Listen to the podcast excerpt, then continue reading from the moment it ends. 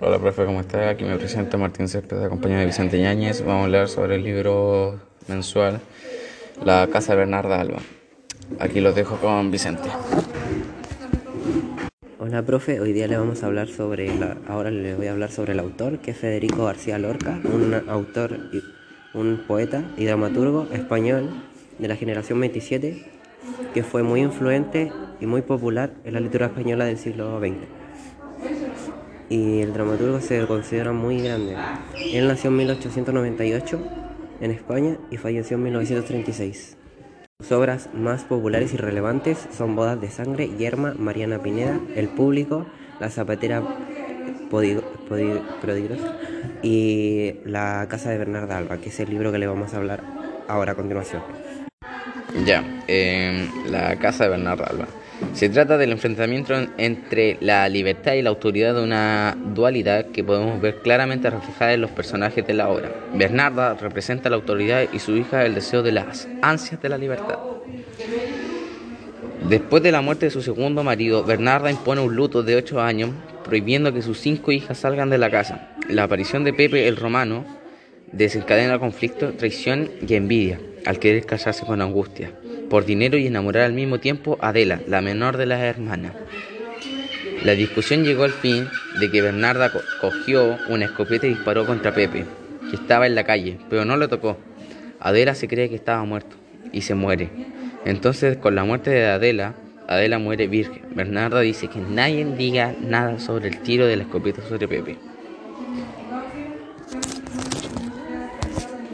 Bernarda es una madre de 60 años que tiene el luto con una tradición porque, de 8 años porque había muerto su segundo marido. Angustia, que es la hija primogénita, eh, la primera hija, que es hija de su primer marido, y las otras cuatro hijas son del segundo, que falleció. Que se- su- la familia está conformada por cinco, que son Angustias, Magdalena, Martirio, Amelia y Adela. Angustias se enamora de Pepe el Romano y Pepe el Romano hace que se enamore de ella Adela, que él tenía mucho dinero, por decirlo así.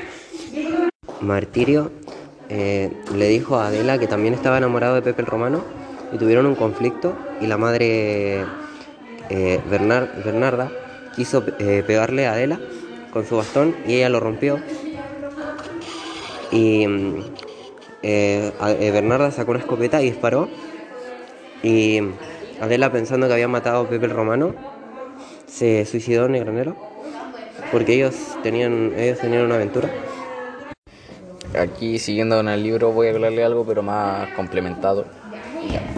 Tras la muerte de su segundo esposo, Bernarda Alba, se recluye e impone un luto riguroso y asfixiante por ocho años, prohibiendo que sus cinco hijas aquella, aquí vayan a la fiesta. Cuando Angustia, la primogénita y la única hija del primer marido, hereda una fortuna, atrae a un pretendiente, Pepe el Romano.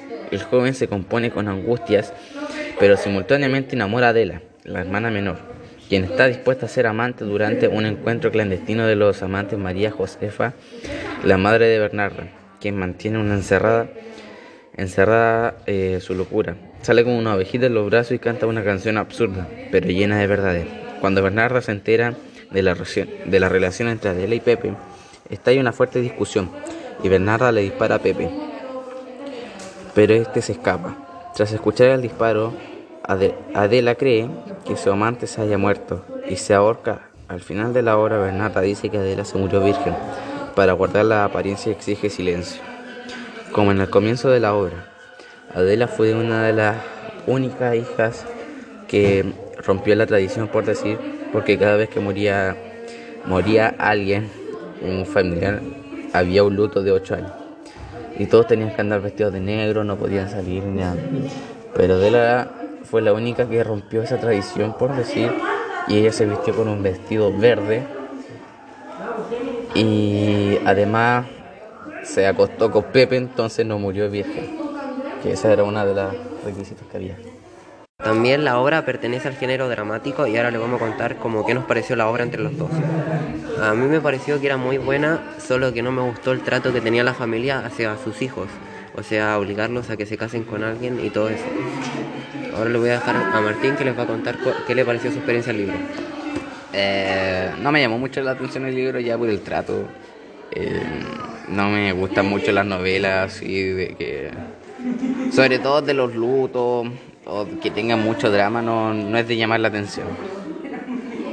Pero estaba, estaba bueno por decir, pero no me terminó convenciendo. Este es nuestro podcast, profe. Espero le haya gustado.